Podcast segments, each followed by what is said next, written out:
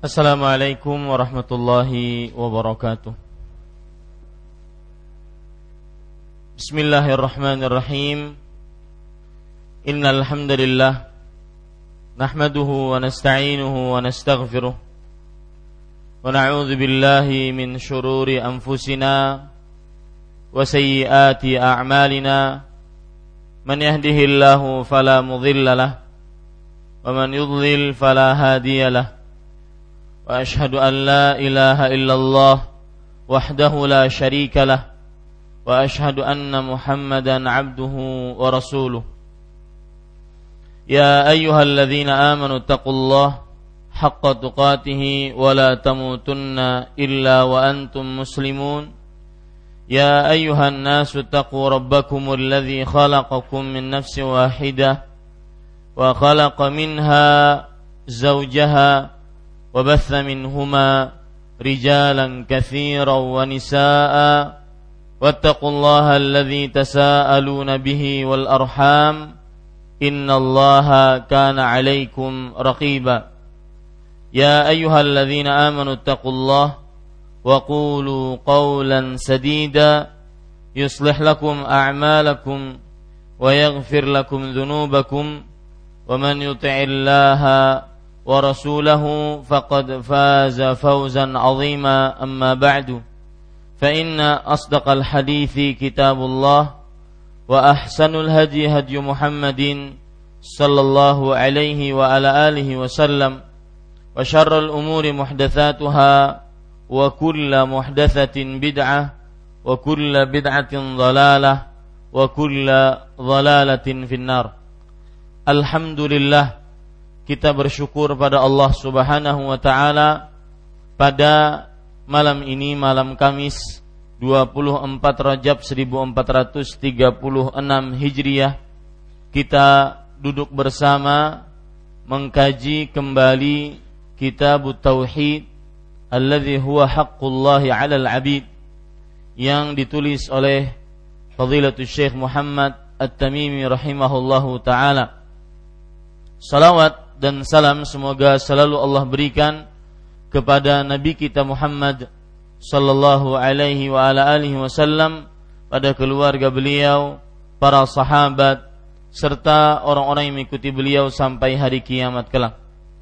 Dengan nama-nama Allah yang husna dan sifat-sifatnya yang ulia, saya berdoa, Allahumma inna nas'aluka ilman nafi'an wa rizqan tayyiban wa amalan mutaqabbala. Wahai Allah, sesungguhnya kami memohon kepada Engkau ilmu yang bermanfaat, rezeki yang baik dan amal yang diterima. Amin ya rabbal alamin. Bapak Ibu saudara-saudari yang dimuliakan oleh Allah, malam ini kita memulai membaca bab yang baru yaitu bab yang ke-17 dalam buku terjemahan kita halaman 63.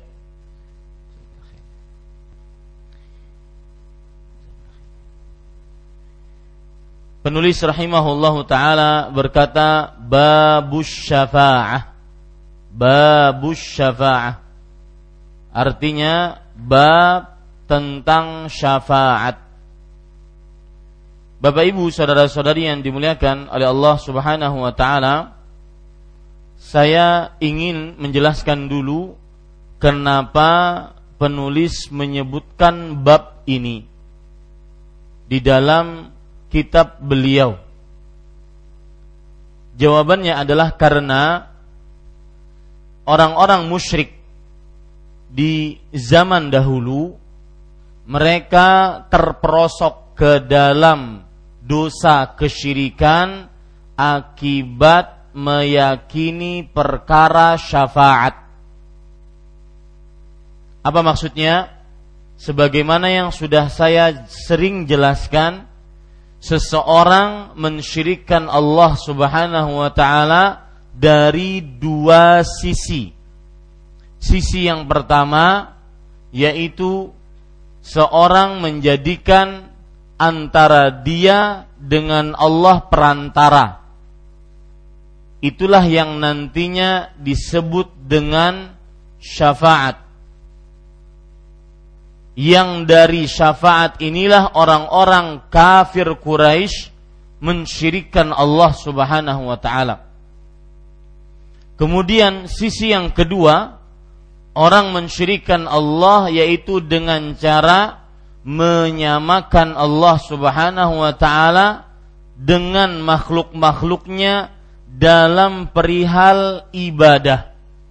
Ibadah apa pun seperti dalam perihal berdoa, minta pertolongan, isti'anah, minta perlindungan, isti'adzah, minta pertolongan dalam keadaan yang sempit, istighatsah, atau ibadah-ibadah lahiriah praktis lainnya seperti sholat, puasa, zakat, haji.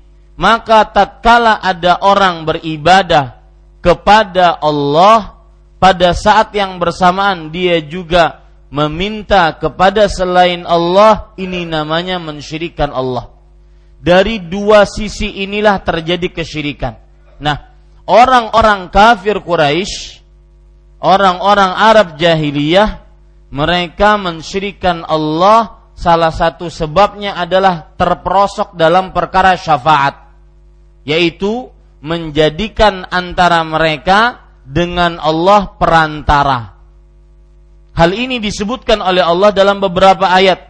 Di antaranya surat Yunus ayat 18. Allah Subhanahu wa taala berfirman, "Wa ya'buduna min dunillah ma la yadhurruhum wa la yanfa'uhum wa yaqulun haula'i syufa'auna 'indallah." Artinya, mereka orang-orang Arab jahiliyah menyembah selain Allah yang tidak dapat memberikan mudarat kepada mereka, tidak dapat memberikan kebaikan kepada mereka dan mereka mengucapkan mereka ini adalah sembahan-sembahan ini tidak kami sembah. Mereka hanya pemberi syafaat kepada kami di sisi Allah.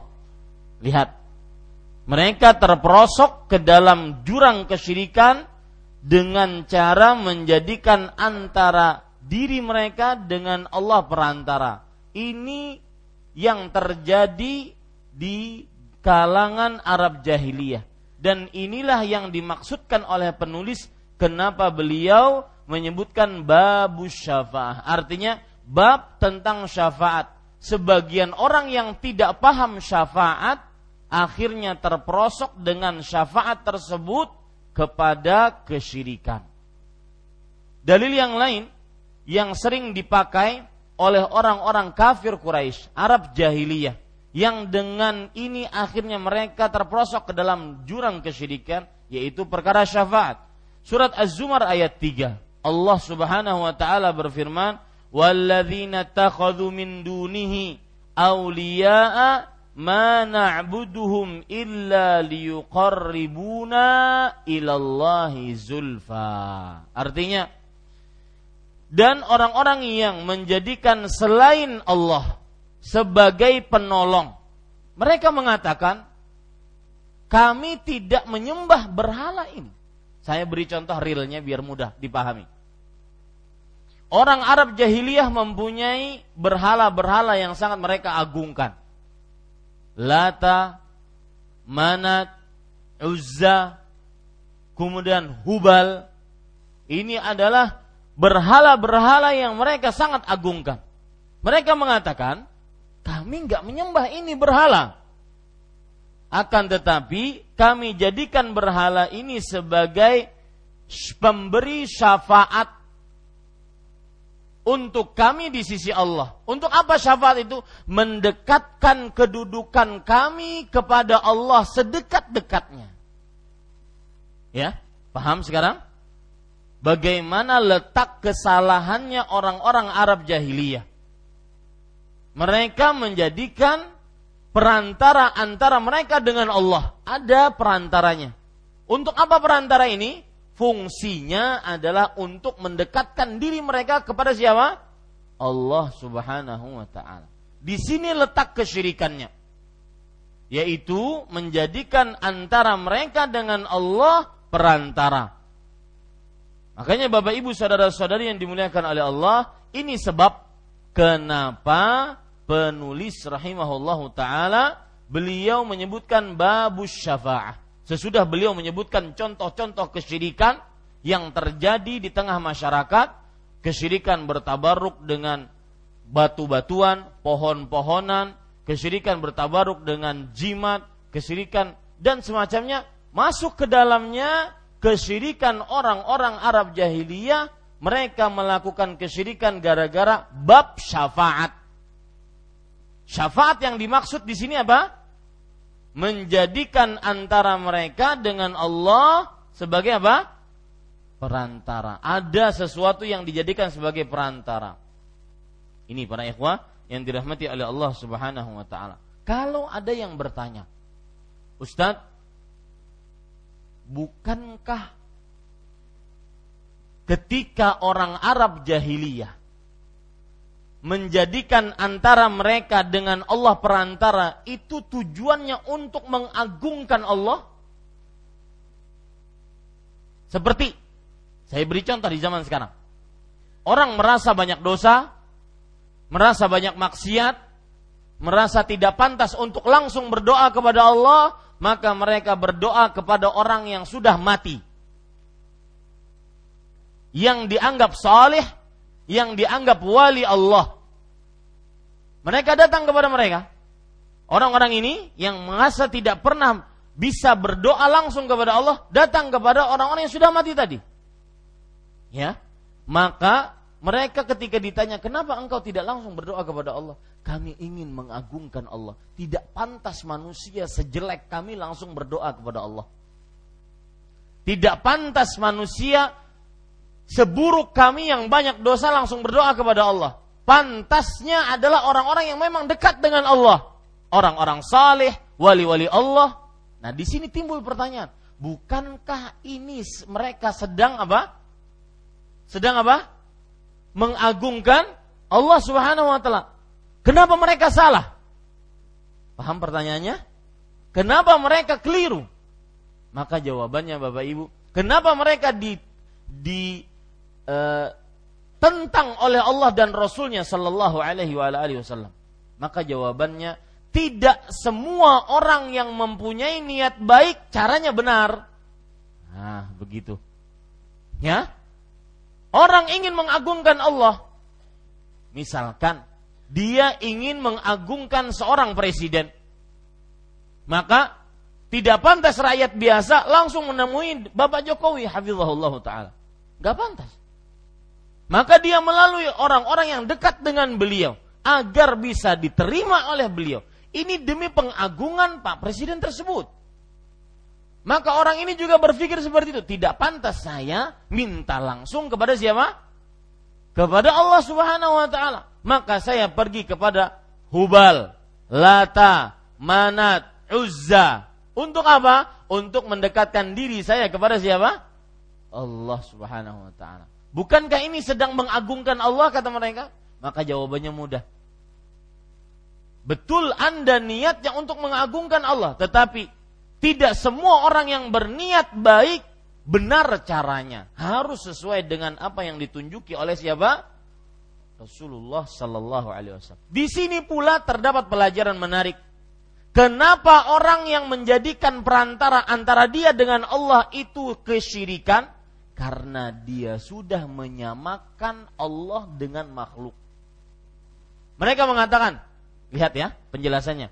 Kenapa ini bab syafaat menjadikan perantara? Kenapa antara dia dengan Allah dijadikan perantara? Ini perbuatan kesyirikan. Seperti yang terjadi pada Arab jahiliyah. Kenapa demikian? Karena dia sudah menyamakan Allah dengan makhluk. Raja tidak bisa ditemui kecuali oleh harus melalui protokolernya. Orang-orang terdekatnya. Sama, Allah pun tidak bisa sampai kita kepadanya kecuali melalui orang-orang yang terdekatnya. Orang-orang yang solihnya. Bukankah ini menyamakan Allah dengan makhluk? Bukankah ini menyamakan Allah dengan makhluk? Di situlah letak kesyirikannya. Berarti Pak, sama persis. Di zaman sekarang sedikit-sedikit langsung pergi kepada orang mati. yang semestinya mereka didoakan bukan malah berdoa kepadanya. Wahai fulan, wahai wali fulan, sampaikan hajat saya kepada Allah. Ini persis seperti orang datang ke wahai Hubal. Sampaikan hajat saya kepada Allah. Wahai Lata Manat Uzza, sampaikan hajat saya kepada Allah. Paham sekarang? Bab kenapa syafaat terjadi kesyirikan di dalamnya. Dan di situlah orang-orang Arab jahiliyah mereka terperosok ke dalam kesyirikan. Saya ulangi, karena mereka menyamakan Allah dengan makhluk. Dari sisi mana penyamaannya? Yaitu menyamakan Allah Subhanahu wa taala harus melalui perantara sebagaimana seorang raja juga harus melalui perantara. Kalau sudah kita pahami itu, sebelum saya lang, e, masuk kepada bab-bab yang e, atau ayat-ayat dan hadis-hadis yang disebutkan oleh penulis di sini, maka saya ingin mengupas tentang e, syafaat dulu, ya, secara bahasa dan secara terminologi syar'i. Arti syafaat di dalam bahasa Arab. Jadi e, bapak-bapak dan ibu-ibu saudara-saudari sekalian, penjelasan awal tadi itu penting. Ya. Maka saya lihat Bapak Ibu tidak menulisnya. Penjelasan awal tadi adalah poin pertama yang saya jelaskan kenapa bab syafaat disebutkan oleh penulis. Karena jawabannya orang-orang Arab jahiliyah terperosok ke dalam jurang kesyirikan karena bab syafaat. Itu satu poin yang saya sebutkan sebagai mukaddimah tadi. Poin yang kedua yang saya sebutkan yaitu kenapa bab syafaat memasukkan seseorang ke dalam jurang kesyirikan.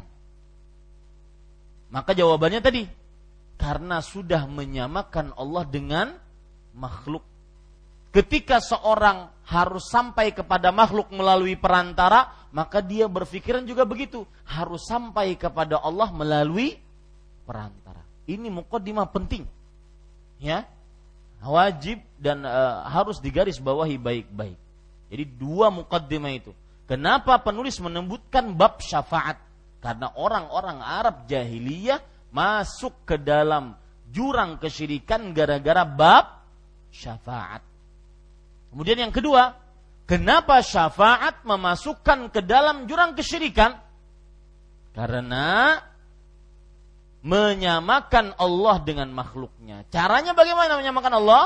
Yaitu seseorang tidak akan sampai kepada raja, pemimpin, orang terkenal kecuali melalui perantara. Begitu juga pemikirannya tidak sampai kepada Allah kecuali melalui orang melalui perantara-perantara yang dianggap bisa menyampaikan kepada Allah dan itulah terjadi persamaan dan di situlah terjadi kesyirikan. Ini para ikhwan yang dirahmati oleh Allah. Uh, saya ingin menyebutkan lagi kalau ada orang ya mengatakan Ustadz masa orang solih wali Allah mungkin keturunan Rasulullah yang sudah meninggal itu disamakan dengan berhala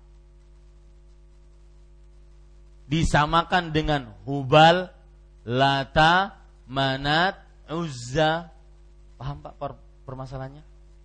Kan tadi kita katakan orang masuk ke dalam jurang kesyirikan gara-gara dengan syafaat, gara-gara dia terjadi penya, penyamaan. Tidak akan sampai kepada raja kecuali melalui orang yang dekat dengan raja. Tidak akan sampai kepada Allah kecuali melalui orang yang dekat dengan Allah. Taib. Sekarang orang-orang Arab jahiliyah beda dengan kita, Ustaz. Orang Arab jahiliyah itu mereka kesyirikan jelas. Kenapa? Karena berhala terbuat dari patung, berhala terbuat dari kurma, berhala terbuat dari papan, kita sekarang enggak. Kita sekarang kepada siapa? Orang soleh. Paham masalahnya? Paham? Bagaimana jawabannya? Jawaban, jawabannya mudah. Bukan urusan apakah yang jadikan perantara itu patung, berhala, buah-buahan, pohon, batu-batuan, ataupun manusia. Yang jadi urusan kamu melakukan aktivitasnya sama dengan orang-orang apa? Arab jahiliyah. Itu yang menjadi ukuran. Menjadikan perantara antara kamu dengan Allah Subhanahu wa taala untuk mendekatkan diri kepada Allah Subhanahu wa taala. Ini para ikhwan yang dirahmati Allah. Kita masuk sekarang kepada makna syafaat secara etimologi bahasa. Apa syafaat? Bapak Ibu, saudara-saudari yang dimuliakan oleh Allah, di dalam kitab Lisanul Arab arti syafaat adalah secara bahasa ya. Dia diambilkan dari kebalikan ya. Ya, kebalikan dari ganjil. Arti syafaat adalah genap kebalikan dari ganjil.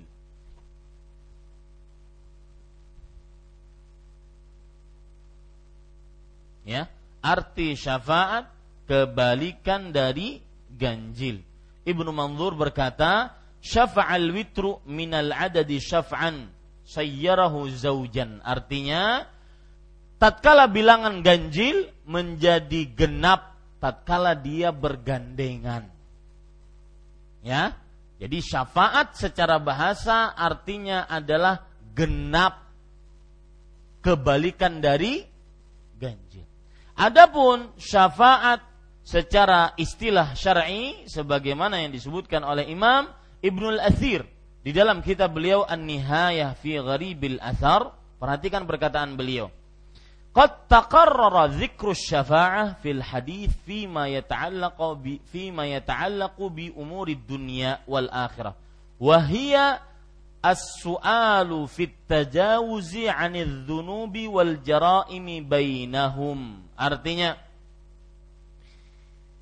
telah sering disebutkan kata syafaat di dalam hadis ataupun di dalam ayat Al-Qur'an yang berkaitan dengan perkara-perkara dunia dan akhirat. Maka syafaat adalah permintaan untuk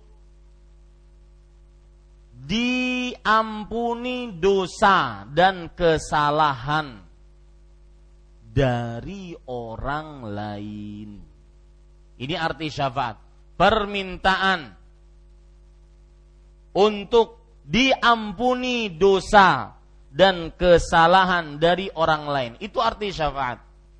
Jadi misalkan Rasul Shallallahu Alaihi Wasallam bersabda dalam hadis kalau tidak salah riwayat Tirmidzi, syafaati li ahlil kabairi min ummati. Artinya syafaatku untuk pelaku dosa besar dari umatku.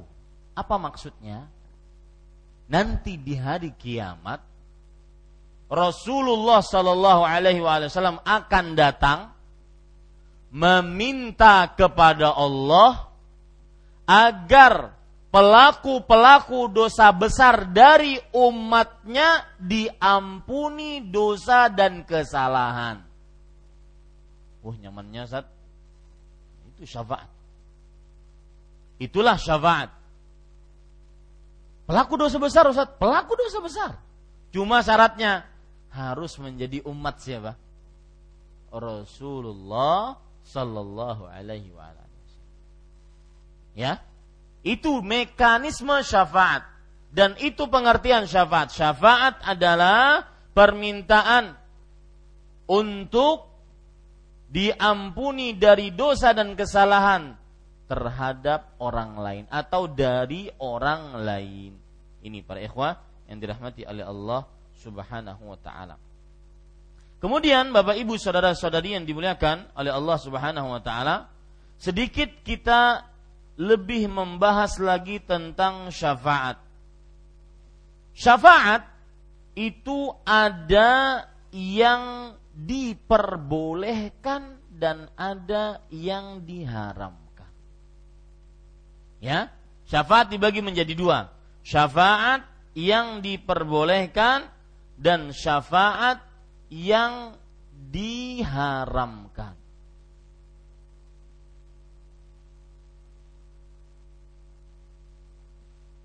Yang pertama, syafaat yang diperbolehkan. Yaitu syafaat yang diminta dari Allah Subhanahu wa taala. Syafaat yang diminta dari Allah Subhanahu wa taala. Dan ini mempunyai syarat. Syarat yang pertama, Allah mengizinkan kepada sang pemberi syafaat untuk memberikan syafaat. Syarat yang pertama, Allah mengizinkan kepada sang pemberi syafaat untuk memberikan syafaat. Seperti misalkan dalam surah Al-Baqarah ayat 255. Allah Subhanahu wa taala berfirman, "Man dzalladzi yashfa'u 'indahu illa bi'idznih." Siapakah yang akan memberikan syafaat di sisi Allah, tidak ada yang bisa memberikan syafaat kecuali dengan izinnya. Ini syarat yang pertama. Allah mengizinkan. Jadi Pak, kalau saya boleh tulis,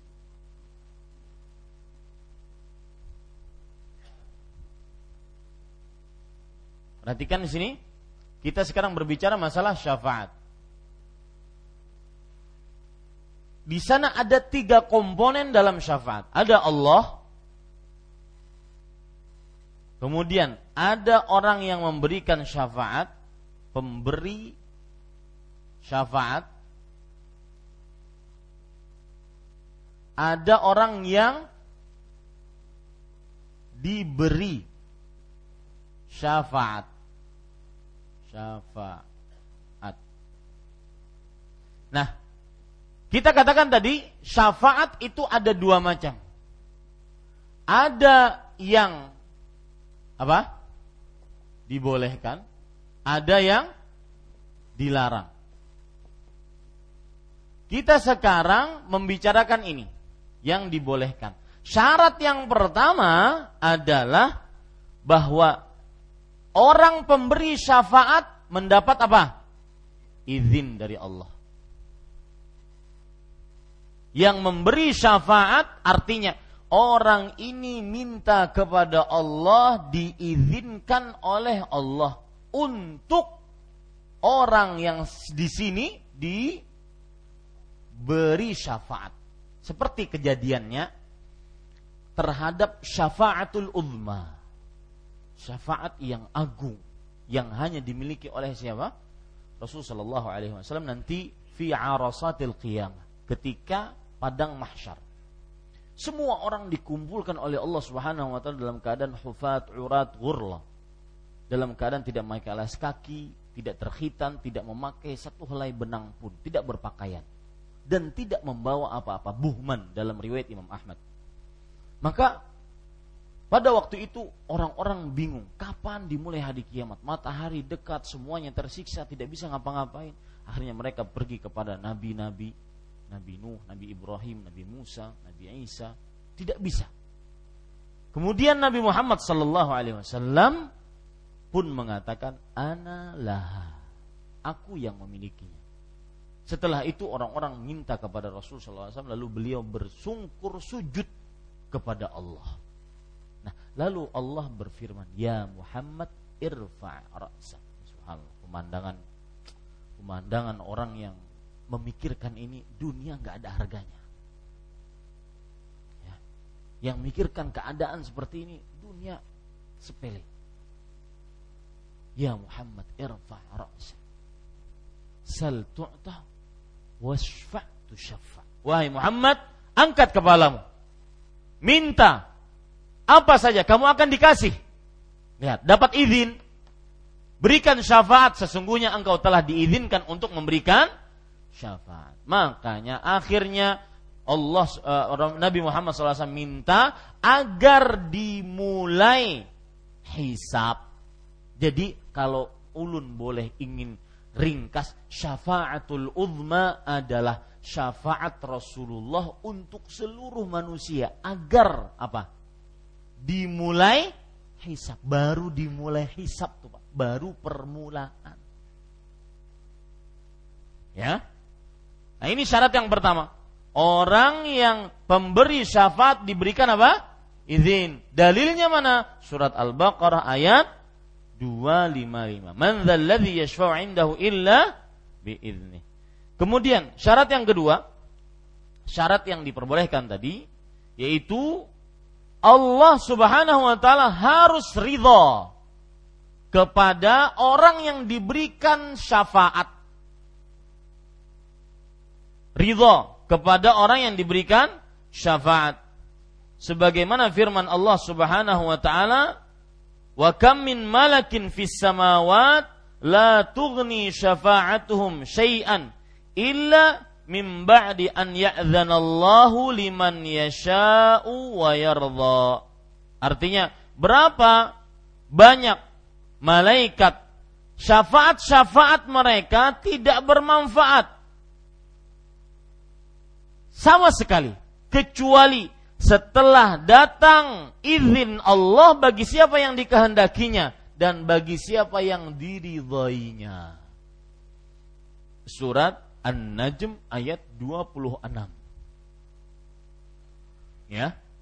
Jadi yang kedua yang sebelah sana itu harus diridhoi oleh Allah orangnya. Jika Anda sebagai anak nanti di hari kiamat ingin memberikan syafaat kepada orang tua, orang tuanya harus diridhoi oleh Allah. Mungkin Anda diizinkan oleh Allah memberikan syafaat kepada orang tua. Tapi Allah ridho nggak kepada orang tua yang diberikan kepadanya syafaat? Bagaimana menggapai ridho Allah? Syarat utama dapat ridho Allah apa? Harus bertauhid. Tidak bisa tidak. Ini makna sabda Rasul SAW. Syafaati li ahlil kabairi min ummati. Syafaatku untuk pelaku dosa besar dari umatku. Umatku yang syarat sangat dominan dari umat Rasul Sallallahu Alaihi Wasallam adalah yang tidak mensyirikan Allah Subhanahu Wa Taala. Kembali kepada tauhid, Pak. Makanya Bapak Ibu saudara-saudari, eh, Syekh Abdul Razak bin Abdul Muhsin Al-Abbad hafizahullah taala beliau pernah menyebutkan sebuah kajian dengan judul dan tulisan dengan judul An-Najatu Yaumal Qiyamah. Pasti selamat di akhirat. Yang akhirnya saya sering jadikan kajian pasti selamat di akhirat. Kunci utama selamat di akhirat tauhid. Tauhid kunci utama selamat di akhirat. Seseorang akan selamat di akhirat. Pertama, tidak masuk neraka.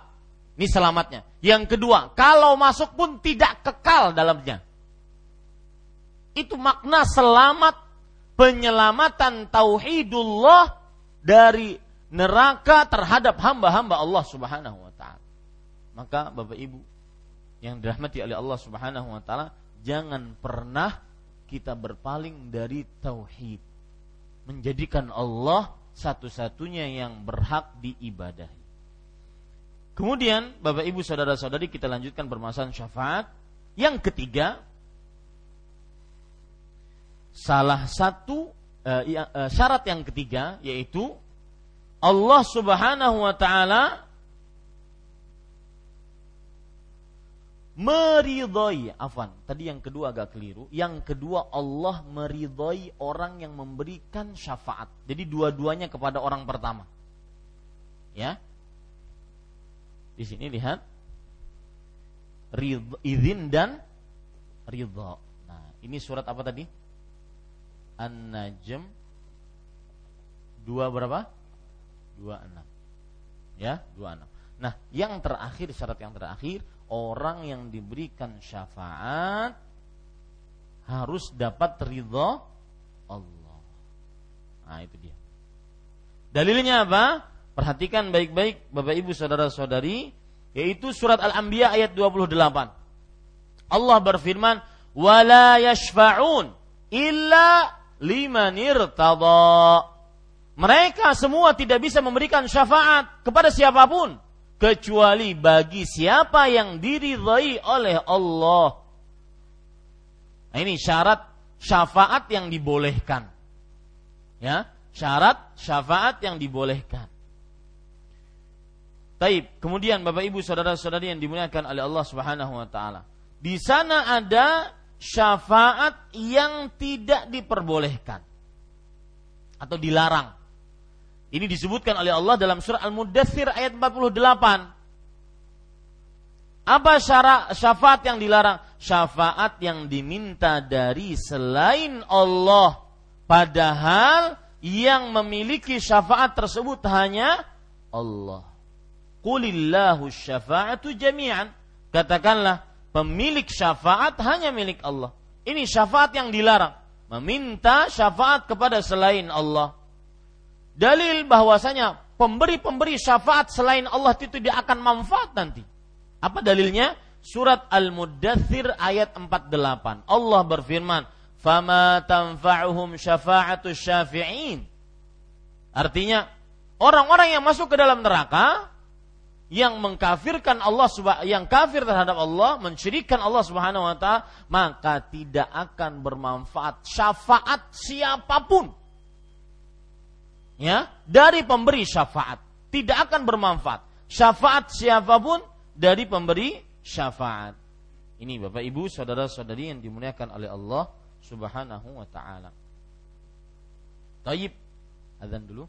Ya, silakan.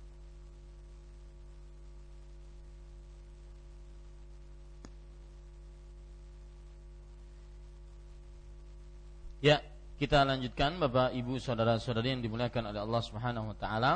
Tadi sudah saya sebutkan syafaat yang kedua yaitu syafaat yang dilarang, syafaat yang diminta dari selain Allah Subhanahu wa taala. Ada timbul pertanyaan.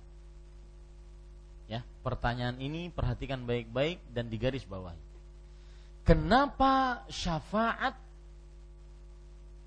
tidak diperbolehkan diminta dari selain Allah. Kenapa syafaat tidak diperbolehkan diminta dari selain Allah Subhanahu wa taala? Maka jawabannya ada dua. Yang pertama, kalau syafaat diminta dari selain Allah itu menunjukkan bahwa Allah Subhanahu wa taala tidak kuasa untuk memberikan pertolongan ataupun menahan mudarat. Tuh. Sebab yang kedua, kenapa syafaat tidak diboleh diminta dari selain Allah? Karena orang akan mengira bahwasanya Allah tidak mengetahui mana yang paling pantas untuk diberikan syafaat. Ini dua sebab. Ya, kenapa syafaat tidak boleh diminta dari selain Allah? Karena kalau seandainya syafaat diminta dari selain Allah berarti menunjukkan Allah tidak mampu untuk menolong. Allah Subhanahu wa taala tidak kuasa untuk memberikan menahan mudarat dari hamba-hambanya dan ini tercela. Sebab yang kedua apa tadi? Orang akan mengira bahwasanya Allah Subhanahu wa taala tidak mengetahui tidak mengetahui keadaan hamba-hambanya yang membutuhkan per pertolongan. Ini para ikhwan yang dirahmati oleh Allah Subhanahu wa taala. Baik. Sekarang poin selanjutnya, jadi saya runut tadi ya, poin e, syafaat secara bahasa, kemudian syafaat secara istilah syar'i, kemudian Eh, syafaat dibagi menjadi dua sudah kita jelaskan dengan syarat-syaratnya. Kemudian e, kita jelaskan juga syafaat yang di di apa? Dibolehkan dan dengan syarat-syaratnya. Kemudian yang keempat syafaat yang dilarang yang tadi sudah kita jelaskan kenapa tidak boleh meminta syafaat kepada selain Allah. Ada dua sebab tadi. E, Poin selanjutnya yaitu macam-macam syafaat. Macam-macam syafaat. Yang pertama, syafaat yang khusus dimiliki oleh Rasulullah sallallahu alaihi wa ala alihi wasallam. Macam-macam syafaat. Yang pertama yaitu syafaat yang khusus dimiliki oleh Rasul Sallallahu Alaihi Wasallam. Yang pertama syafaat contoh-contoh syafaat yang dimiliki khusus oleh Rasul Sallallahu Alaihi Wasallam seperti tadi syafaatul uzma. Syafaat uzma.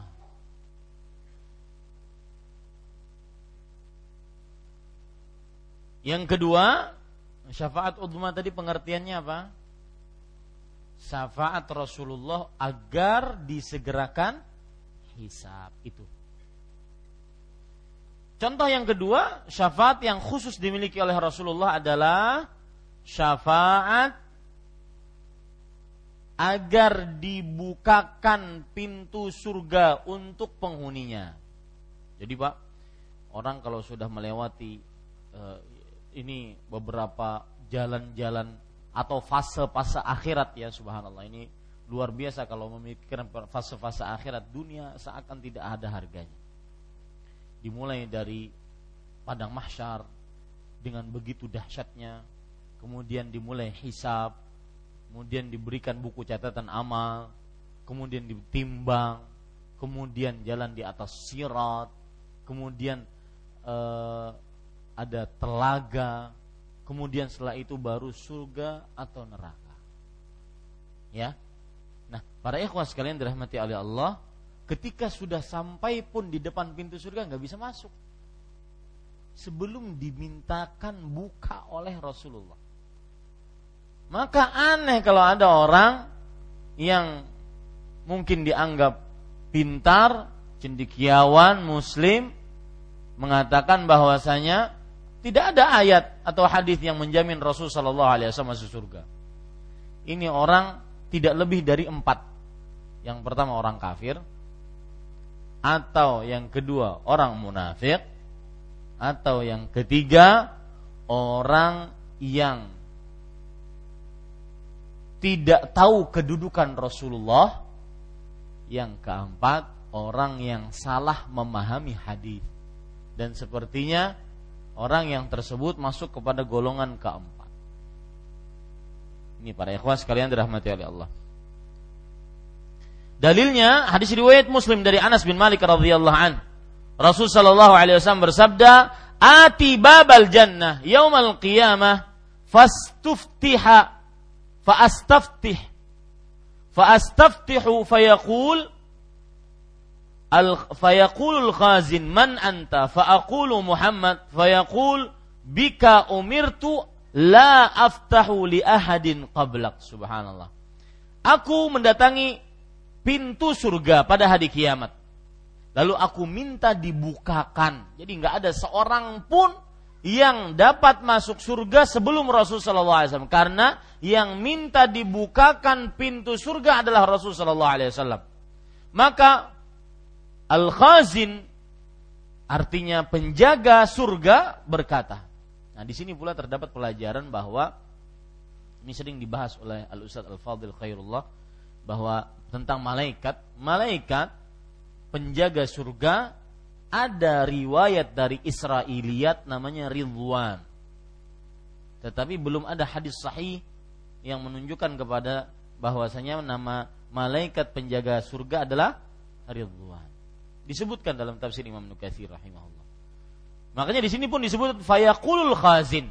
Maka penja, malaikat penjaga pintu surga berkata, Siapa engkau? Nabi Muhammad sallallahu alaihi wasallam menjawab, "Muhammadun." Aku adalah Muhammad. Maka malaikat penjaga surga tersebut mengatakan, "Bika umirtu." Karena kamu aku diperintahkan tidak membukakan untuk seorang pun sebelummu surga tersebut. Ini adalah syafaat Rasul Shallallahu Alaihi Wasallam yang di, khusus dimiliki oleh Rasul Shallallahu Alaihi Wasallam. Kemudian syafaat selanjutnya yaitu syafaat yang khusus dimiliki oleh Rasul Shallallahu Alaihi Wasallam adalah syafaat Nabi kepada pamannya Abu Talib untuk diringankan siksa neraka. Ya, untuk diringankan siksa neraka. Berdasarkan hadis riwayat Bukhari dan Muslim, dari Abu Sa'id Al-Khudri radhiyallahu an, Rasul sallallahu alaihi wa ala alihi wasallam dzukira indahu ammuhu Abu Talib. Pernah suatu ketika disebutkan di depan beliau pamannya Abu Talib. Maka Nabi Muhammad sallallahu alaihi wasallam bersabda, "La'allahu tanfa'uhu syafa'ati yaumal qiyamah." Fayuj'alu fi dhahdahin min nar yablughu ka'baihi yaghli minhu dimaghu. Subhanallah. Artinya ketika disebutkan nama Abu Talib di hadapan Rasul Shallallahu Alaihi Wasallam maka beliau langsung mengatakan semoga syafaatku bermanfaat pada hari kiamat untuknya. Maka dia akan diletakkan dohdohin minar. Dohdoh para ikhwan yang dirahmati oleh Allah Subhanahu wa taala, dohdoh itu adalah uh, kalau ada api Kemudian ada luapan-luapan api. Atasnya ujung-ujung api. Itulah doh-doh minar. Ya. Ujung-ujung api neraka. Itu saja kata Rasul Shallallahu Alaihi Wasallam perhatikan, ya, belum ka'baihi yang sampai kepada kedua tumitnya kedua mata kakinya. Ya. Yang api tersebut hanya sampai kepada kedua mata kakinya, yaghli minhu dimaruh. Tetapi panasnya memecahkan kepala. Saya sering mengatakan Bapak Ibu saudara-saudari tentang neraka. Neraka adalah tempat siksa paling terburuk. Jangan pernah diremehkan. Bagaimana tidak terburuk? Bayangkan orang terkaya sedunia. Paling kaya, paling banyak nikmatnya di dunia. Tapi dia penghuni neraka. Yusbagu alaihi sabrah. Diperlihatkan sekilas kepada dia tentang siksa neraka. Dia melupakan semua nikmat yang pernah dia rasakan selama hidup di dunia. Kapan itu bisa terjadi? Misalkan, belum beri contoh. Mudahnya berpikirnya seperti ini kita punya istri cantik luar biasa. Ya. Pas menikah tujuh hari tujuh malam kada keluar kamar.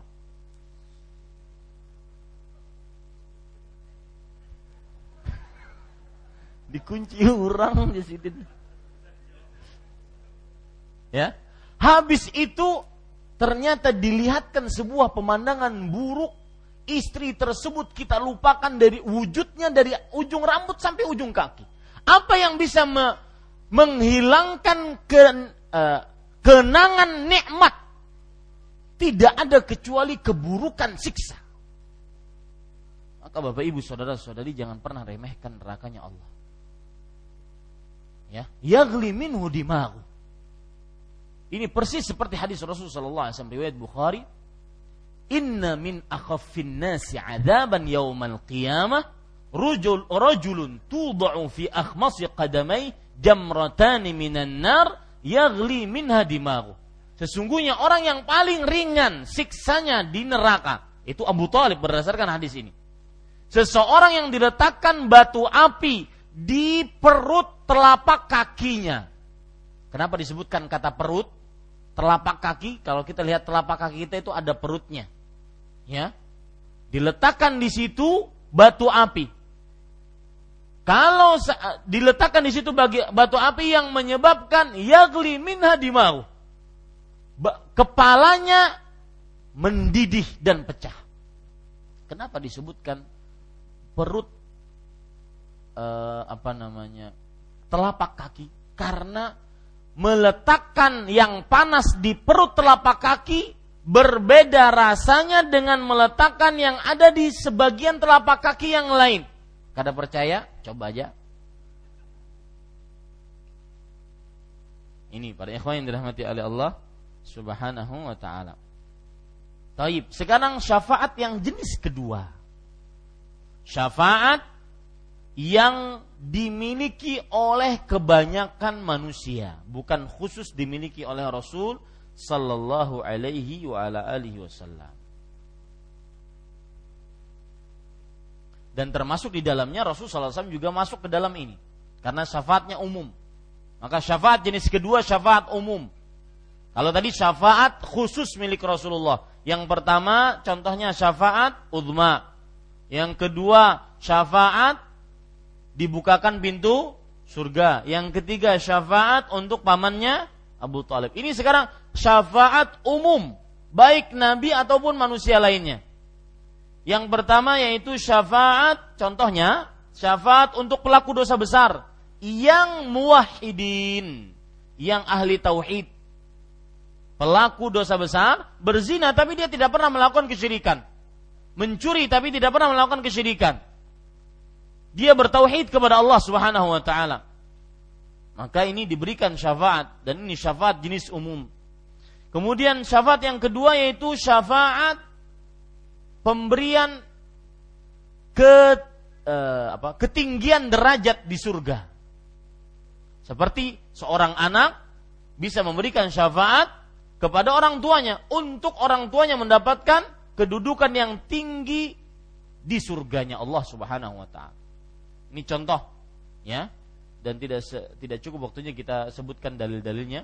Yang kedua yaitu syafaat untuk orang-orang yang aturannya berhak masuk neraka, tetapi gara-gara yang ketiga, gara-gara mendapat syafaat, maka tidak masuk ke dalam nerakanya Allah Subhanahu wa taala. Jadi contoh yang ketiga yaitu orang-orang yang aturannya berhak mendapatkan uh, dimasukkan ke dalam neraka. Gara-gara syafaat dia akhirnya tidak dimasukkan ke dalam nerakanya Allah Subhanahu wa taala. Ini menarik, Pak. Lihat hadisnya. Rasul sallallahu alaihi wasallam bersabda, "Ma min rajulin muslimin yamutu fayaqulu fayaqumu ala janazati arba'una rajulan la yusyrikuna billahi syai'an illa syafa'ahumullahu fi." Artinya, tidaklah seorang muslim meninggal mati lalu mensolati atas jenazahnya 40 orang yang tidak mensyirikan Allah dengan sesuatu apa pun melainkan mereka akan memberikan syafaat Allah kepada jenazah tersebut 40 orang ya biasanya Pak kata-kata 40 ini bukan batasan tetapi menunjukkan kepada banyak. Ya. Makanya kadang-kadang sebagian orang kalau ada yang meninggal keluarganya menyediakan amplop 40 diisi 5000 5000 sudah meninggal kemudian bersedekah subhanallah. Ya, berdasarkan hadis ini. Nah, ini contoh hadis yang menunjukkan bahwa orang umum bisa memberikan syafaat untuk siapa? Untuk orang-orang yang istahakun nar, berhak dinyatakan masuk neraka. Tapi gara-gara dapat syafaat, maka tidak jadi. Maka para ikhwan yang dirahmati oleh Allah Subhanahu wa taala beruntunglah orang-orang yang diberikan syafaat yang seperti ini. Taib Bapak Ibu, saudara-saudari yang dimuliakan oleh Allah Subhanahu wa taala, ada pertanyaan menarik sebelum saya masuk kepada hadi ayat yang pertama. Yaitu ada orang bertanya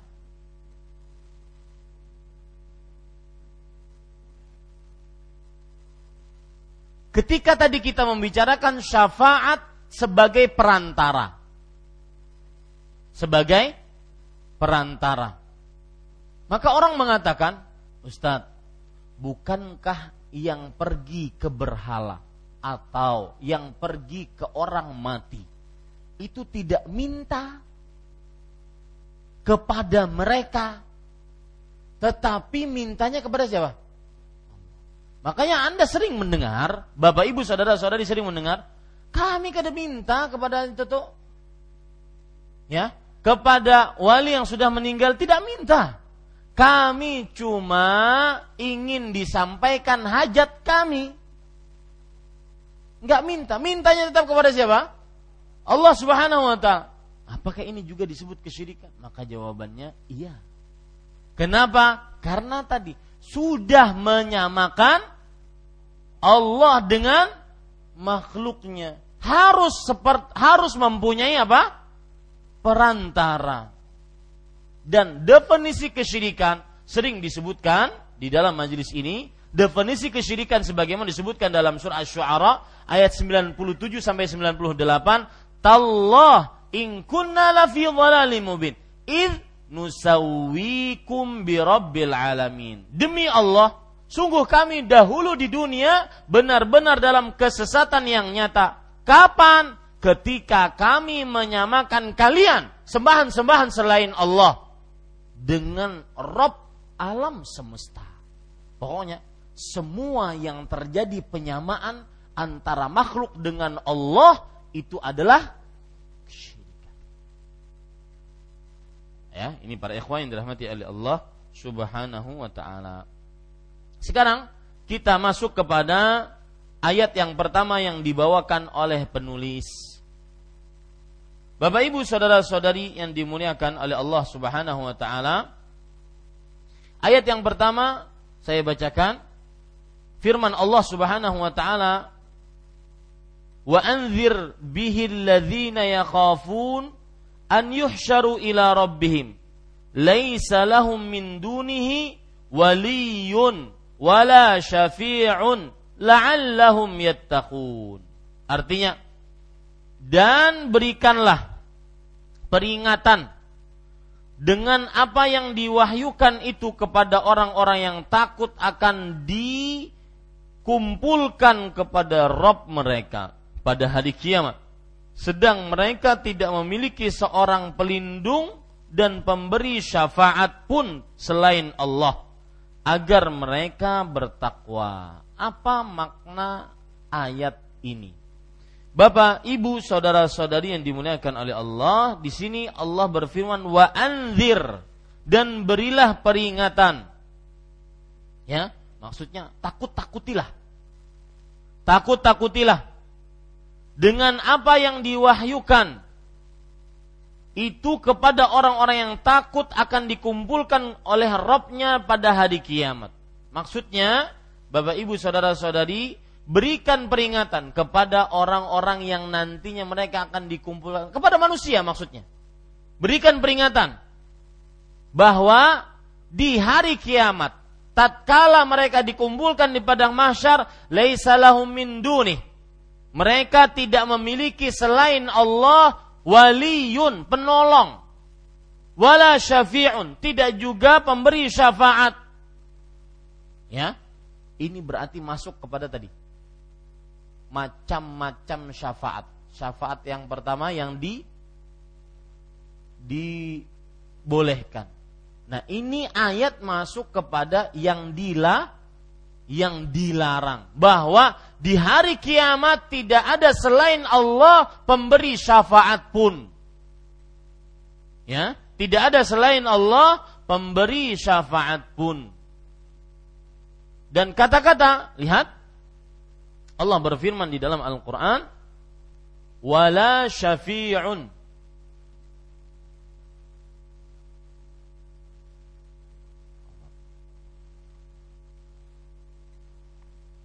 Lihat.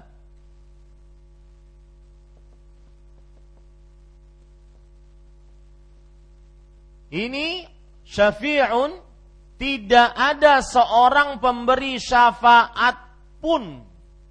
Tidak ada seorang pun. Kenapa? Syafi'un disebutkan oleh Allah dalam bentuk nakirah. Yaitu ada tanwinnya yang menunjukkan kepada keumuman. Maksudnya tidak ada nanti di hari kiamat yang dapat memberikan syafaat pun. Nah, ini makanya ini masuk kepada syafaat yang mana? Yang dilarang apa dibolehkan? Dilarang. Tidak ada yang memberikan syafaat pun selain Allah. Ya. Syafi'un. Tidak ada seorang pun, baik malaikat, para nabi, para rasul tidak bisa memberikan syafaat Ya, ini Bapak Ibu, saudara-saudari yang dimuliakan oleh Allah Subhanahu wa taala. Taib. Kalau sudah kita pahami tadi, la'allahum yattaqun agar mereka bertakwa maka hati-hatilah bertakwalah kepada Allah Subhanahu wa taala ayat ini memberikan pelajaran kepada kita satu hendaknya seorang muslim takut terhadap padang mahsyar ayat ini memberikan pelajaran kepada kita satu hendaknya seorang muslim takut terhadap padang mahsyar. Kenapa harus takut? Karena keadaannya sangat-sangat menyedihkan dan juga membuat orang takut. Bayangkan tudna syams kata Rasulullah SAW. Didekatkan matahari sampai hatta yakunu qadru mil sampai sekitar satu mil saja jarak antara matahari dengan manusia. Satu mil kalau ukuran manusia sekarang 1,6 km.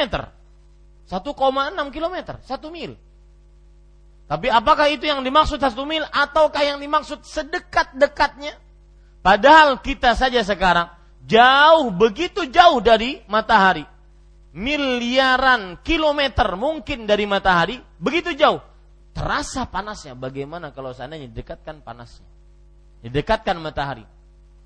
Maka ayat ini memberikan pelajaran kepada kita harus takut terhadap padang mahsyar. Persiapkan diri. Nah, takut tersebut mendorong kita untuk mempersiapkan diri di hari di padang mahsyar. Takut itu mendorong kita untuk mempersiapkan diri di padang di padang mahsyar. Sudah matahari didekatkan, kemudian Rasul sallallahu alaihi wasallam bersabda yuhsyarun nas yaumal qiyamah hufatan uratan ghurlan hadis riwayat Bukhari manusia akan dikumpulkan pada hari kiamat dalam keadaan tidak memakai alas kaki, tidak terkhitan, tidak memakai pakaian apa pun. Dalam riwayat Imam Ahmad, buhman tidak membawa apa-apa sama sekali. Bahkan diceritakan ini sudah sudah sering juga dibahas oleh Al Ustaz Fadil Khairullah Habibullah bahwa padang mahsyar tidak ada satu tiang pun. Kenapa tidak ada satu tiang pun? Karena kalau ada satu tiang pun orang akan bernaung di situ. Tidak ada satu tiang pun. Yauma tubaddalul ardu ghairal ard was samawat. Artinya hari diganti dengan eh, bumi diganti dengan bumi dan langit diganti dengan langit yang lain. Semuanya rata, tidak ada satu tiang pun. Maka ayat ini memberikan pelajaran kepada kita, takutlah untuk kehidupan di padang mahsyar. Rasa takut tersebut mendorong kita untuk benar-benar mempersiapkan diri. Karena ternyata keadaan padang mahsyar yang begitu menggenaskan, ada yang selamat darinya. Ada yang tentram, ada yang aman, ada yang nyaman, ada yang mendapatkan ek, uh, kekhususan, eksklusivitas, kekhususan. Siapa mereka? Orang-orang yang dinaungi oleh Allah Subhanahu wa taala. Maka berusahalah menjadi manusia-manusia yang mendapatkan naungan tersebut. Pelajaran yang kedua yang kita bisa ambil dari ayat ini yaitu bahwa selain Allah tidak bisa mengizinkan untuk memberikan syafaat.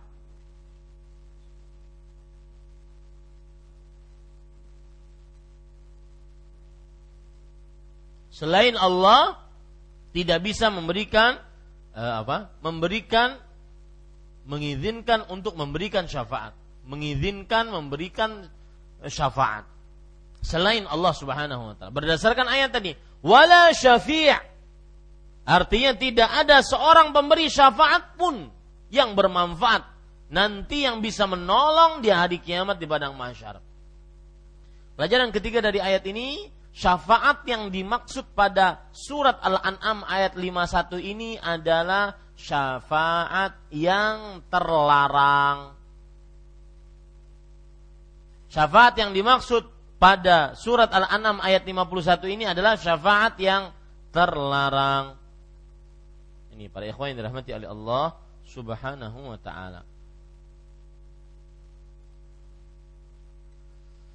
Kemudian kita masuk kepada ayat yang kedua. Allah Subhanahu wa taala penulis rahimahullahu taala berkata wa qauluhu qul lillahi syafa'atu jami'an. Allah berfirman, katakanlah hanya kepunyaan Allah syafaat itu semuanya. Surah Az-Zumar ayat 44.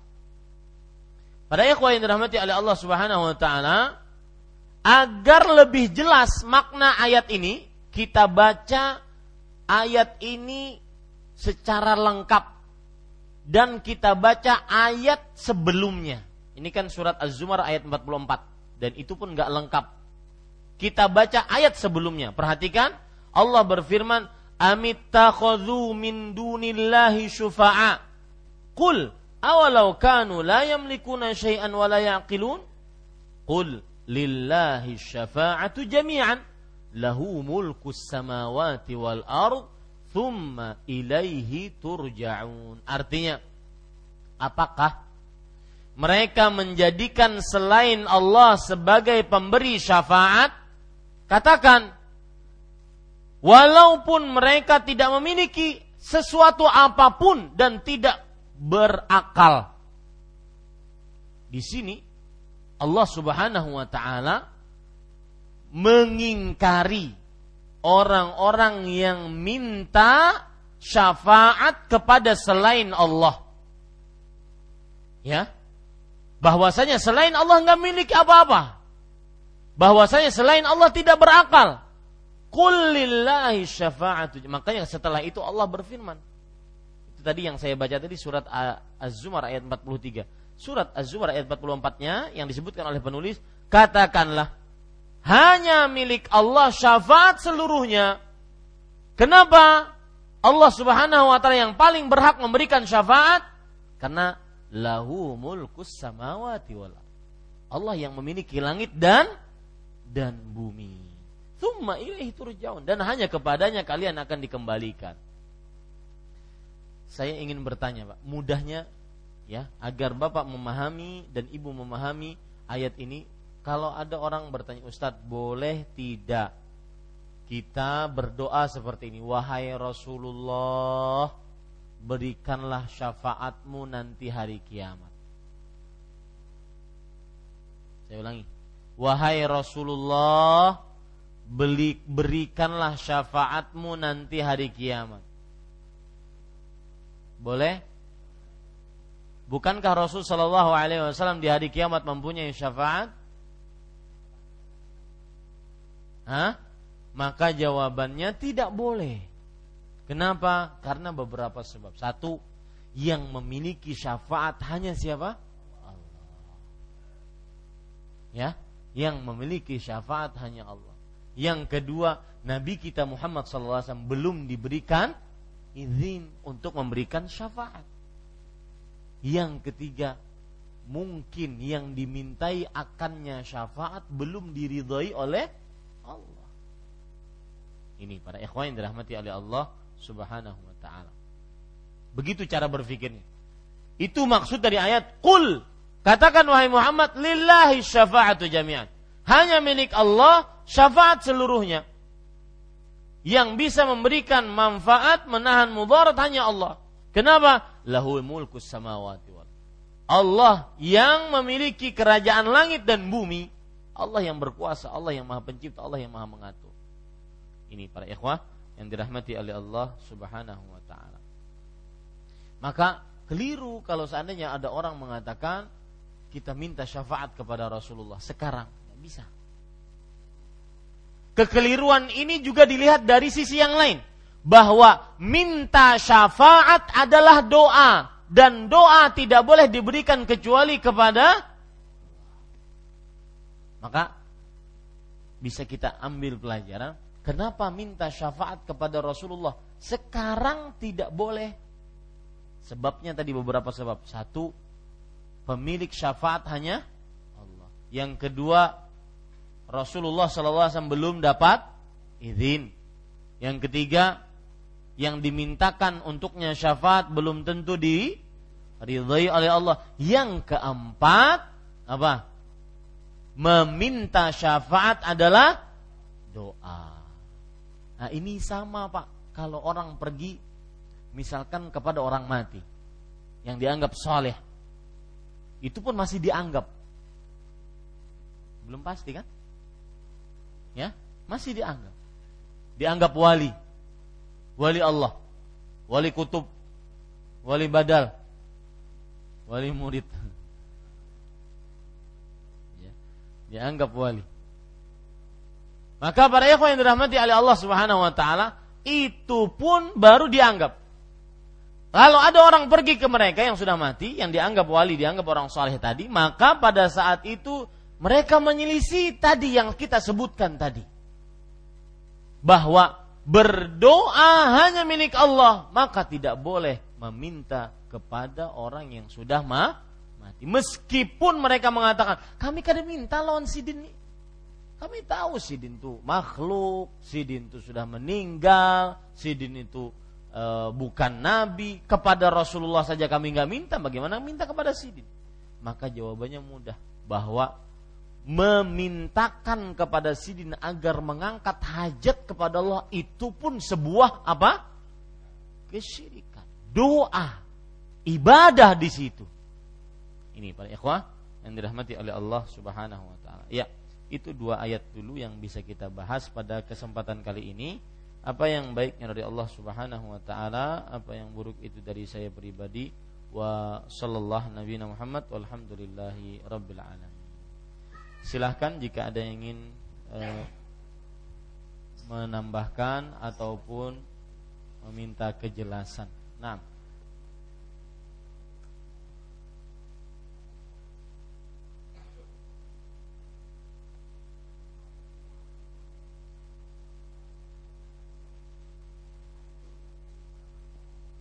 Silahkan.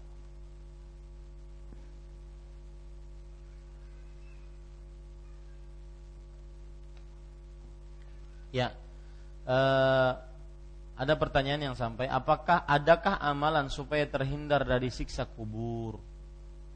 Maka banyak amalan-amalannya yang ter, yang menghindarkan dari siksa kubur, di antaranya menjaga lisan karena Rasul Shallallahu Alaihi Wasallam pernah melewati dua kubur. Kemudian beliau mengatakan innahuma la. Sesungguhnya dua orang yang sedang dikubur ini benar-benar sedang disiksa. Kemudian beliau bersabda lagi, "Wa ma yu'adzabani fi kabir." Mereka berdua disiksa tidak di dalam dosa besar, maksudnya menurut mereka. Wa innahu lakabir tetapi sesungguhnya dia adalah dosa besar. Ya. Yang satu, amma ahaduhuma fakana la yastatiru min baulih.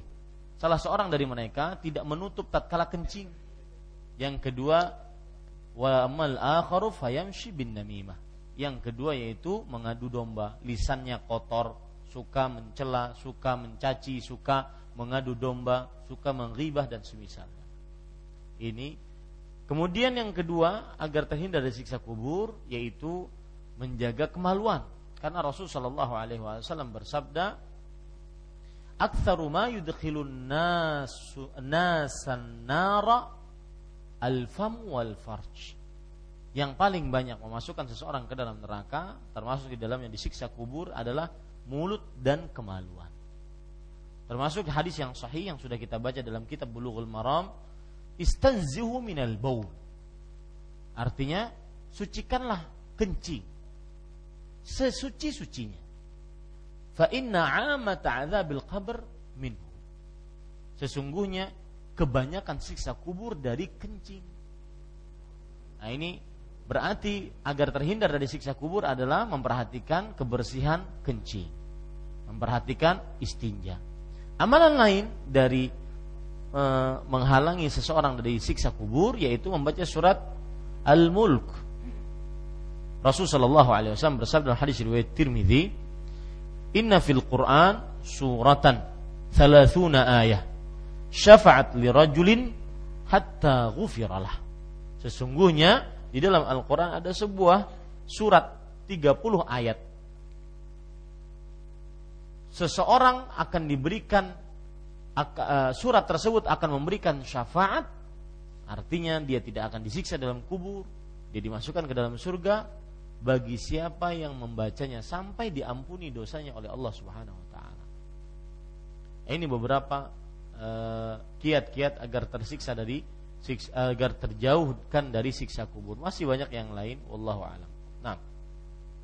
Silakan. Assalamualaikum warahmatullahi wabarakatuh. Waalaikumsalam. Saya ingin bertanya bagaimana jika kita meminta doa sama misalkan orang tua minta doakan gitu uh, atau misalkan keluarga gitu nah, gimana orang gitu? tuanya masih hidup ya masih hidup ya. maka jawabannya boleh Rasul Shallallahu Alaihi Wasallam minta didoakan oleh Umar bin Khattab ketika beliau menunaikan ibadah umroh atau haji. Ya. Maka ini diperbolehkan untuk memintakan doa kepada orang yang masih hidup. Ya. Syaratnya masih hidup dan bisa mendoakan. Adapun kadang-kadang minta doa orang yang masih hidup tapi caranya cara pakai telepati. Misalkan ulun di Banjar, guru ulun di Jakarta, pakai cara telepati. Nah, ini tidak benar. Ya. Yang benar adalah kita boleh meminta kepada orang soleh untuk mendoakan kita dengan beberapa syarat. Pertama, dia masih hidup. Yang kedua, dia bisa berdoa untuk kita.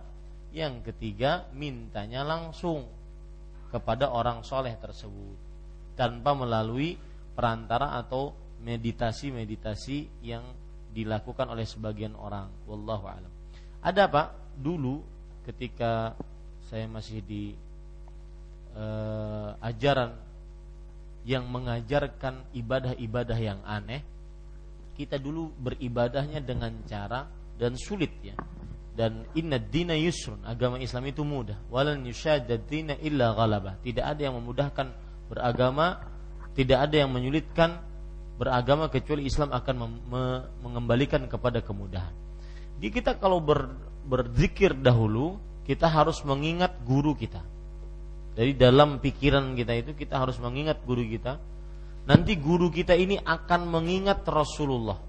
Jadi cahaya Rasulullah Sallallahu Alaihi Wasallam masuk ke dalam tubuh kita, maka pada saat itu yang berzikir adalah antara kita dengan Rasul Sallallahu Alaihi Wasallam. Ngalih lo, ngalih pokoknya jangan digawe biar.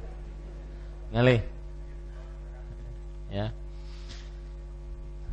Pon, Nah, biasanya matanya guring tuh ya, nah. Taib. Bagaimana jika ada orang yang berkata bahwa doa saya lebih terkabul meminta wali yang ada di kubur daripada meminta langsung kepada Allah? Maka jawabannya ini perlu dalil. Rasulullah Allah Subhanahu wa taala berfirman, "Wa qala rabbukum ud'uni astajib lakum." Rob kalian berfirman, berdoalah kalian kepadaku, aku langsung kabulkan kepada kalian, aku langsung kabulkan kalian. Taib, Ustaz, ceritanya kabul bujuran. Kabul bujuran. Ulun berdoa langsung kepada Allah dua tahun minta bini kada dapat dapat. Datang kepada kuburan orang saleh minta agar disampaikan hajat, menjadikan antara ulun dengan Allah sebagai perantara. Orang tersebut sebagai perantara. Yang meninggal tadi sudah sebagai perantara. Isuk jangan melamar ulun di nama orang. Maka jawabannya dapat mudah. Jawab mudah jawabannya. Yang pertama, takdir pian sudah sampai itu kena anna ma akhta'aka lam yakun liyusibak wa ma asabaka lam yakun liyukhti'ak. Yang belum terkena padamu karena belum ditakdirkan maka tidak akan pernah sampai. Dan yang sudah terkena karena memang takdirnya tidak akan pernah meleset. Itu tahu satu jawabannya. Jadi bukan karena berdoa tadi. Karena memang sudah sampai takdirnya. Sudah sampai menderitanya sudah sakit ya habis menderitanya sudah. Yang kedua sebagaimana disebutkan oleh kawan-kawan tadi istidraj. Yaitu Allah ingin memberikan kepada dia ujian. Apakah dia beriman kepada Allah atau beriman kepada orang yang sudah mati tersebut? Wallahu a'lam. Dan sekali lagi Bapak Ibu eh, wali-wali Allah ulama-ulama kita orang-orang saleh yang sudah meninggal lebih berhak untuk kita doakan dibandingkan kita berdoa kepadanya. Ya, wallahu alam. Apakah membaca sifat manusia melalui tulisan tangan, tanda lahir atau lain semisalnya termasuk kesyirikan, termasuk di dalamnya pembacaan karakter lewat tingkah laku. Siapa yang bisa baca ulun coba? Bapak Ibu saudara-saudari yang dimuliakan oleh Allah, sama jawabannya, kita bisa mengukur perbuatan itu kesyirikan atau tidak ketika terjadi penyamaan atau tidak. Misalkan dahulu saya pernah berdiskusi dengan seseorang misalkan ulun melihat face-nya Kasaifullah tanggal lahirnya berapa kemudian lahir di mana oh pian itu cocoknya suratnya surat Nabi Yusuf. Alhamdulillah kada ulun padakan surat Al-Baqarah.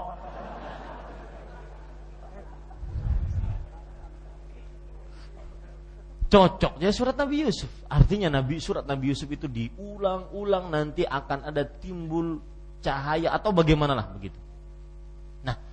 Yang seperti ini, Bapak Ibu saudara-saudari yang dimuliakan oleh Allah adalah termasuk pengetahuan akan hal gaib. Maka di sini terjadi penyamaan antara selain Allah yang mengaku bisa menerawang tadi dengan Allah dalam perkara hal gaib. Padahal Allah berfirman, "Qul La ya'lamu man fis samawati wal ardil ghaiba illallah dalam surah An-Naml. Katakan wahai Muhammad, tidak ada yang mengetahui akan hal gaib di langit dan di bumi melainkan Allah. Dalam surah Al-Jin Allah berfirman, "Alimul ghaib fala yuzhiru ala ghaibihi ahadan illa man irtada min rasul." Allah yang Maha mengetahui akan hal gaib, maka Allah tidak memperlihatkan hal gaibnya kepada seorang pun kecuali yang diridhoi dari Rasul. Ya. Jadi di sini kalau seandainya terjadi penerawangan, pembacaan terhadap tanggal lahir, primbon-primbon, kemudian tulisan tangan, garis tangan dan semisalnya, maka ini namanya ramalan. Ini ramalan. Dan itu diharamkan dalam agama Islam dan termasuk kesyirikan karena terjadi penya penyamaan. Intinya kesyirikan itu penyamaan menyamakan selain Allah dengan Allah dalam perkara yang khusus milik Allah. Wallahu a'lam. Yang selanjutnya mengenai hadis-hadis yang menyatakan sahabat Rasulullah masuk surga. Bagaimana maksudnya? Apakah termasuk syafaat? Maka jawabannya Bapak Ibu saudara-saudari mungkin eh, hadis-hadis seperti misalkan dalam hadis riwayat Bukhari atau Abu Daud atau Muslim yang lainnya. Misalkan Abu Bakar fil jannah Umar fil jannah Uthman fil jannah Abu Bakar di dalam surga Umar fil dalam surga Uthman dalam surga Ali dalam surga sampai 10 kemudian juga ada Ukashah bin Mihsan radhiyallahu an e, Bilal radhiyallahu an yang dijamin oleh Rasulullah SAW dan dikabarkan oleh Rasulullah SAW masuk ke dalam surga Khadijah, Aisyah dan lain-lainnya yang dijamin oleh Rasulullah SAW masuk ke dalam surga, maka ini semuanya disebut dengan wahyu. Bukan syafaat. Tapi apa? Wahyu. Karena proses syafaat tadi adalah Rasulullah minta kepada Allah. Sedangkan ini wahyu dari Allah. Rasul hanya menyampaikan si fulan dalam surga, si fulan dalam surga, si fulan dalam surga ya bukan sebagai syafaat. Karena mekanisme syafaat tidak seperti yang kita jelaskan tadi. Wallahu alam. Nah ada yang lain? Silakan. Yang sudah menggang mic mana? Belum. Ya silakan. Assalamualaikum warahmatullahi wabarakatuh. Waalaikumsalam. Ya uh, saya terus terang kalau untuk uh, aturan agama hukum agama Islam sangat minim sekali Pak Ustadz. Jadi yang ingin saya tanyakan misalkan kita dari dulu sudah dari zaman nenek kita gitu kita berziarah ataupun minta banyu ke tuan guru untuk sesuatu hal tujuan tertentu dan itu kan merupakan salah satu perbuatan syirik. Nah, perbuatan syirik itu kan dosa yang sangat besar. Apabila kita melakukannya itu uh, dari dulu apakah masih bisa kita dapat dimaafkan oleh Allah Subhanahu wa taala? Pak Ustadz. Soalnya saya baru tahu sekarang, jujur. Ya. Assalamualaikum warahmatullahi wabarakatuh. Waalaikumsalam warahmatullahi wabarakatuh. Uh, Bapak Ibu saudara-saudari yang dimuliakan oleh Allah, pertama yang ingin saya sampaikan, bersyukurlah kepada Allah bahwa Allah Subhanahu wa taala mengingatkan kita sebelum nafas di tenggorokan. Mengingatkan kita sebelum matahari terbit dari barat. Kalau sudah nafas di tenggorokan, maka la yanfa'ul iman. Tidak akan bermanfaat iman seseorang. Maka bersyukurlah akan hal itu. Dan bersyukur dan bersyukur pula seseorang diberikan ketulusan hati untuk menerima apa yang disampaikan. Karena kadang susah untuk menerima apa yang disampaikan. Tetap pada pendiriannya yang telah lalu. Maka ini bersyukur dari dua sisi. Adapun yang kedua yang ingin saya sampaikan meminta air kepada orang-orang saleh, baik itu ustadz, tuan guru, habib, kiai, orang-orang saleh. Jika dia masih hidup, maka pernah dilakukan oleh sahabat kepada Rasulullah. Tidak mengapa. Cuma permasalahannya adalah ketika kita minta air tersebut, apa yang dibaca? Ya, yang dibaca adalah sesuatu yang disyariatkan oleh Rasul SAW, seperti membaca surah Al-Fatihah. Itu saja. Adapun bacaan-bacaan yang lain maka belum ada contohnya dari Rasulullah SAW. Makanya ketika uh, saudara pergi ke orang yang dianggap soleh minta air, maka diperbolehkan. Tapi ketika orang tersebut, hadangilah aku hendak masuk berhulu. Nah, ini ada semacam hal yang mencurigakan. Kenapa? Karena kadang-kadang kita sambil duduk-duduk saja bacakan Al-Fatihah dengan syarat yakin kepada Allah selesai. Ya sudah mencukupi. Karena kan tujuannya adalah proses mendoakan terhadap air tersebut agar bisa bermanfaat untuk merukyah orang yang sedang sakit ataupun orang yang memerlukan keperluan. Boleh saja. Ya. Adapun yang tidak diperbolehkan dan ini termasuk daripada hal-hal yang mengada-ngada dalam agama adalah misalkan meletakkan air tersebut Eh, di uh, pekuburan ya ataupun meletakkan air tersebut di depan mihrab imam ya, maka ini belum ada contohnya dari Rasul Sallallahu Alaihi Wasallam. Kemudian pertanyaan yang terakhir yang tadi yang menarik luar biasa yaitu apakah kalau orang terperosok ke dalam jurang kesyirikan masih bisa diampuni oleh Allah? Sebelum itu saya kata, sebelum itu saya jawab, maka saya ingin mengingatkan, jangan pernah berkenalan dengan dosa kesyirikan. Satu, karena ya, kenapa Ustadz? Karena satu, dosa kesyirikan menghapuskan seluruh pahala. Sekali saja kita melakukan kesyirikan, terhapus pahalanya. Allah berfirman di dalam surat Al-An'am ayat 88, "Walau asyraku la habita anhum ma kanu ya'mal." para nabi kalau melakukan kesyirikan sungguh akan terhapus amal mereka. Para nabi, jangankan orang lain, para nabi.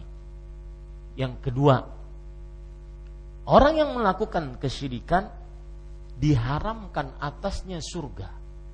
Tempatnya paling pantas neraka dan tidak mempunyai penolong satupun.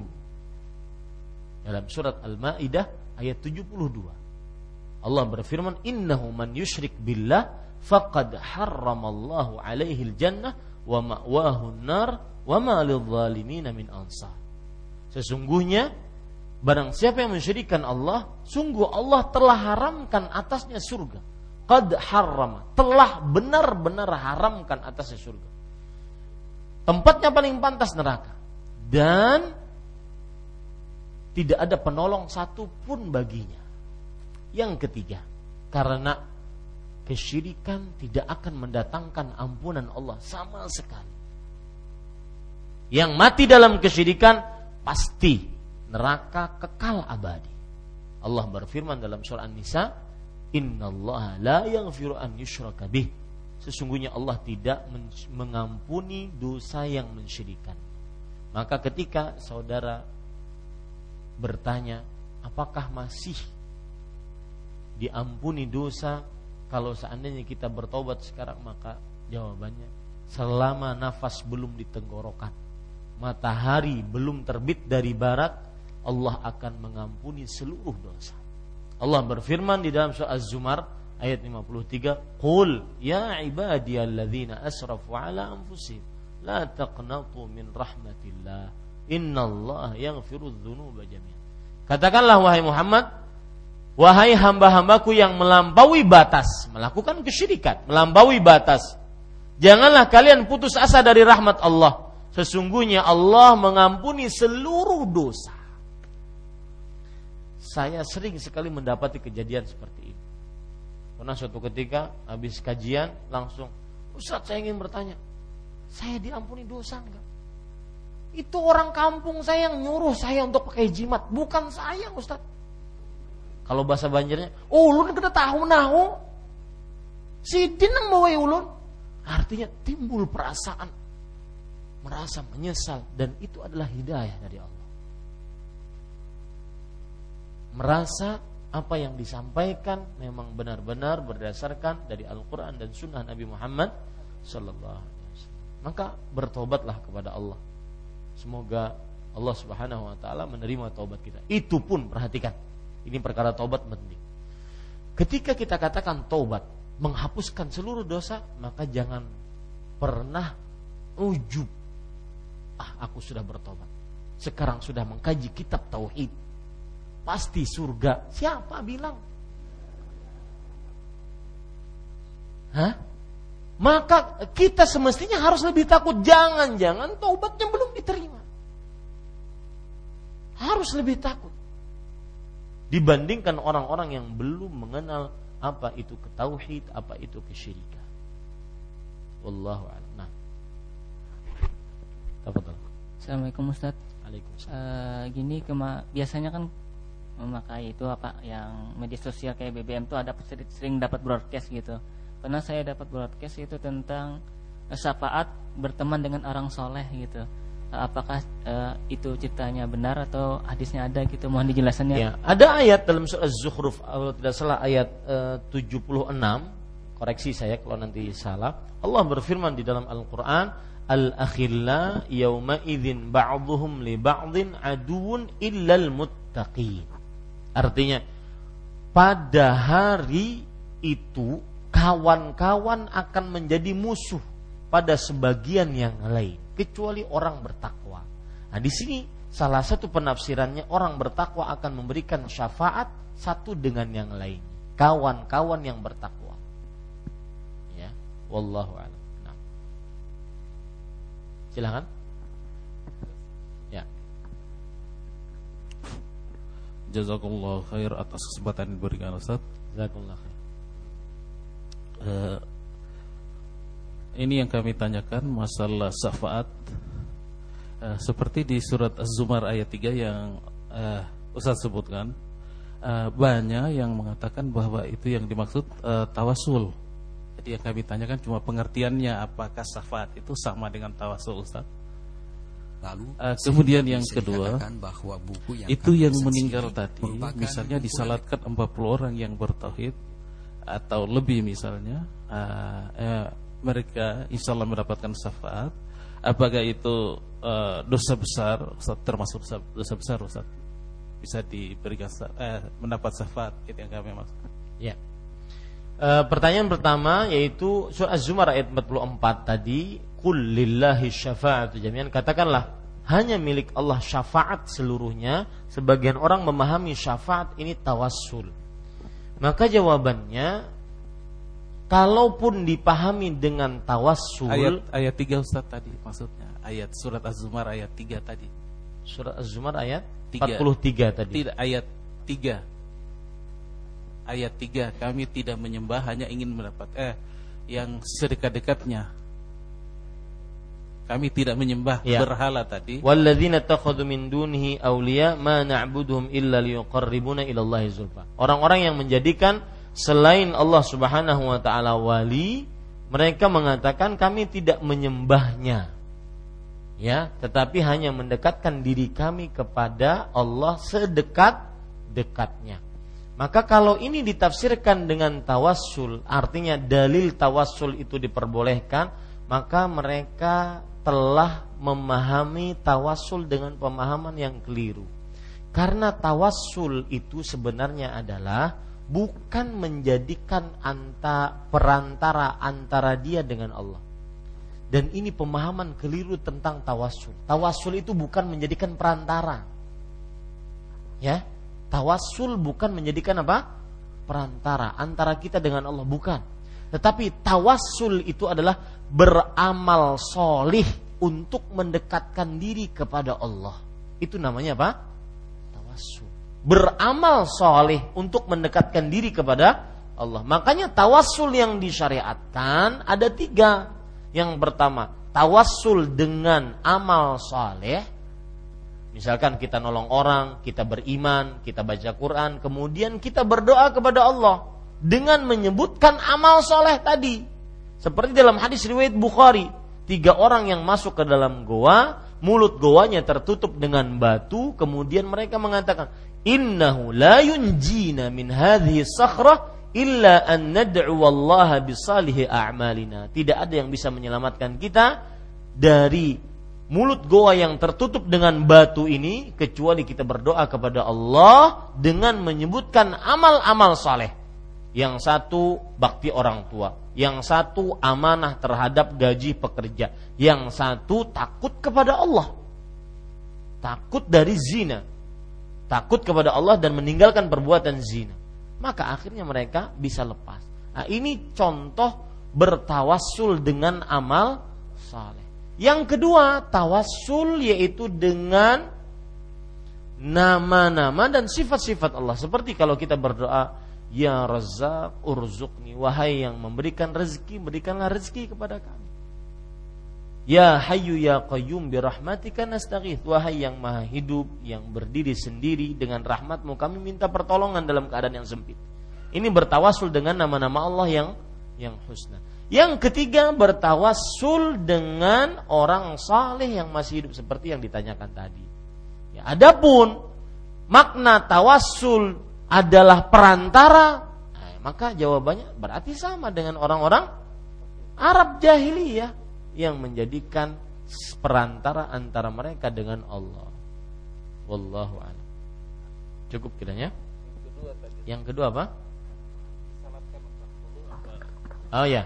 Apakah disalatkan 40 orang mendapatkan syafaat itu juga berlaku bagi pelaku dosa besar yang pertama? Jangan remehkan dosa besar. Ya. Nanti wah ada apa berzina kita cari aja 40 orang dapat syafaat. Ya.